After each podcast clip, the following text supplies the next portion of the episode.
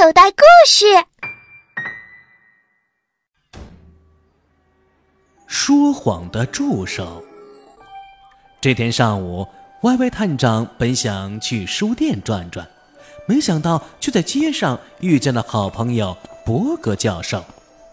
走啊，快去我家里坐坐，我家里呀有一瓶上等的红酒。不由分说，他便把歪歪探长拉上了车。伯格教授住在一座有些偏僻的小山上。到了之后，伯格教授按了按门铃，却不见有人来开门。哎，难道比尔出去了？伯格教授说着，只好从车上取来钥匙，开了门。两人进门一看，不禁大吃一惊。只见伯格教授的助手比尔躺在沙发下面，已经晕了过去。旁边扔着一块散发着麻醉药味的手帕，歪歪探长急忙往比尔脸上浇了些冷水。只见比尔慢慢的睁开了双眼，本能的摸了摸自己的衣服口袋，便失声的尖叫了起来：“啊，完了！那份绝密文件被人抢走了！”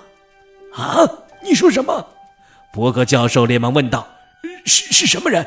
什么时候啊？”皮尔看了看手表，说道：“呃，大概大概是半个小时前吧。当时我正在一边看电视一边吃苹果，听到门铃响，就去开门。不料一开门，有两个蒙面男人拿着枪冲了进去。他们用枪指着我，开口就问我要那份密件。我假装不知道，他们立即用手帕堵住我的嘴和鼻子。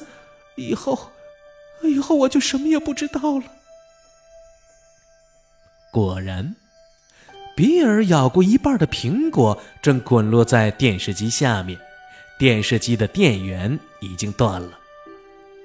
歪歪探长捡起苹果看了一眼，只见这个苹果的里面还是白的。歪歪探长嘿嘿的一笑，便向比尔说道：“好了，你呀就别再演戏了，是你自己想把那份密件据为己有吧？”比尔一听，吓得满头大汗，颤声的叫了起来：“你你怎么知道？”小朋友，歪歪探长为什么断定比尔在演戏呢？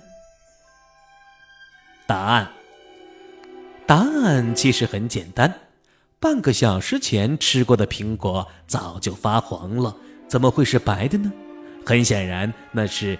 刚刚啃过的苹果。小朋友，你现在收听的内容来自口袋故事 App。想要听更多好玩的故事，快叫爸爸妈妈去应用商店下载吧，里面有十万多个好故事呢。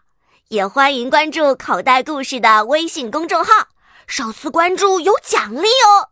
记住，搜索“口袋故事”就可以找到我们啦。